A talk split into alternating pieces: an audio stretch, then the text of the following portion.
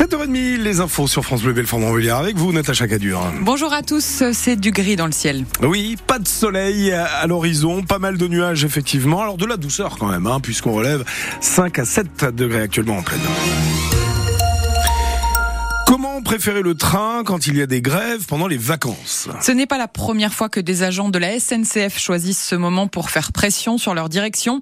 En attendant, ce sont les voyageurs qui, eux, sont dans l'embarras avec près d'un TGV sur deux en moyenne annoncé en circulation à partir de demain. Dans les couloirs de la gare de Meurou-Moval, certains perdent déjà un peu patience, Christophe Beck. Direction Aix-en-Provence pour un voyage d'affaires avec un retour à Belfort ce week-end. Ce père de famille s'est mis en quête de solutions. Du blabla car, des choses comme ça pour euh, pour remonter, mais euh, on sait que c'est la période là entre les vacances euh, d'hiver où ça a plus d'impact, donc voilà. On va faire avec. Autre voyage d'affaires. Nous, on est obligé de prendre une voiture pour rentrer chez nous. Ce groupe de salariés a dû trouver une parade pour rallier Nantes depuis Lyon. Là, on va sur Lyon et demain, au lieu de faire Lyon-Nantes, on fera Lyon-Nantes en voiture. L'impact carbone n'est pas euh, pas très très beau pour l'environnement. C'est comme ça. C'est comme ça on fait avec. Tout le monde n'est pas aussi philosophe. Cet expatrié laisse éclater son amertume. Euh, j'ai un train pour Paris la semaine prochaine au début de euh, à 8h15 d'ici. je vais à Paris pour mon avion. Ça m'inquiète énormément. je suis français mais résident en Suède depuis 40 ans.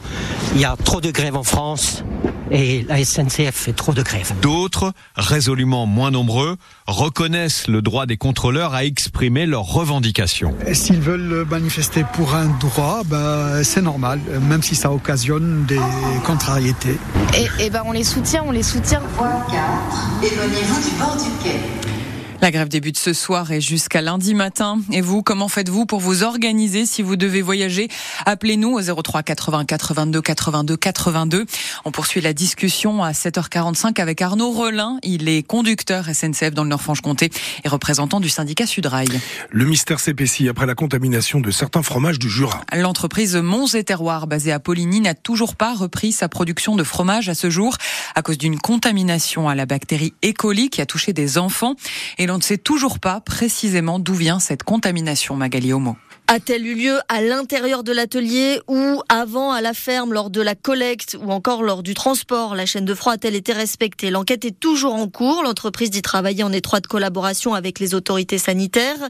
Elle a par ailleurs lancé ses propres investigations en interne. Pour ce qui est des fromages au lait cru, la contamination par des E.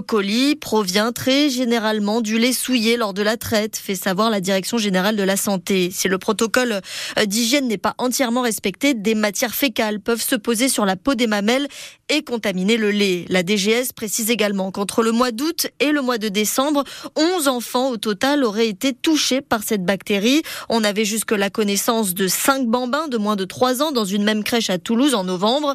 On a appris récemment qu'un mois après, dans le Rhône cette fois, deux enfants, 7 ans et 18 mois, étaient gravement tombés malades, pareil, après avoir mangé du morbier. On a en revanche aucun détail sur les quatre autres. Le ministère de l'Agriculture rappelle que le fromage au lait cru est strictement déconseillé aux bébés et aux jeunes enfants âgés de moins de 5 ans. Précision de Magali Homo.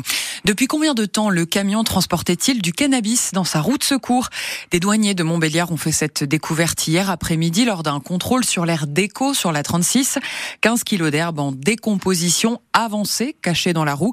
Elle pouvait se trouver là depuis plusieurs années. Le chauffeur n'a pas été poursuivi. Les commerçants victimes de vols, eux, veulent pouvoir diffuser les visages de leurs cambrioleurs. Ils le font déjà sur les réseaux sociaux pour certains, même si c'est interdit.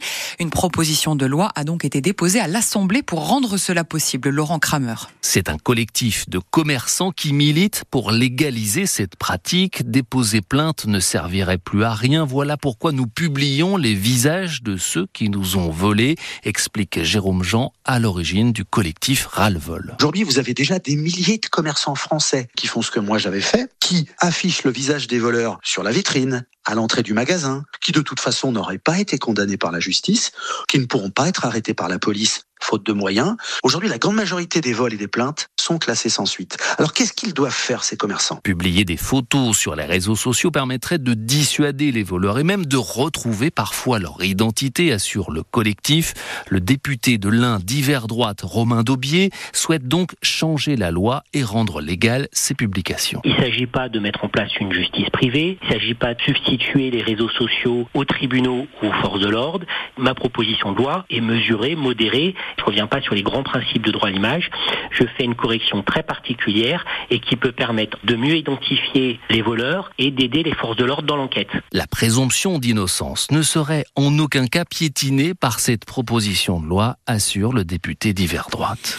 Ici matin, il est 7h35. De nouveaux lance-roquettes fabriqués en France pour le premier RA de Bourgogne. Le régiment d'artillerie est le seul dans l'Hexagone à être doté de ce système d'armes multiples, dont un certain nombre a été envoyé en Ukraine. Le sénateur du territoire de Belfort, Cédric Perrin, président de la commission défense, est à l'origine d'un amendement qui va permettre d'en refabriquer en France cette fois. Sur ce, sur ce matériel-là en particulier, l'idée c'est celle-là.